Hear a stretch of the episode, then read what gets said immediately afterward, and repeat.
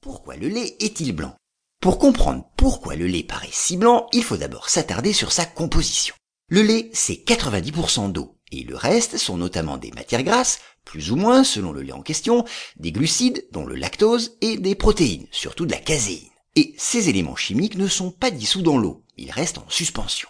Or, les matières grasses et la caséine vont renvoyer la lumière. Ils ne l'absorbent pas, ils la diffusent dans sa totalité, c'est-à-dire toutes ses longueurs d'onde.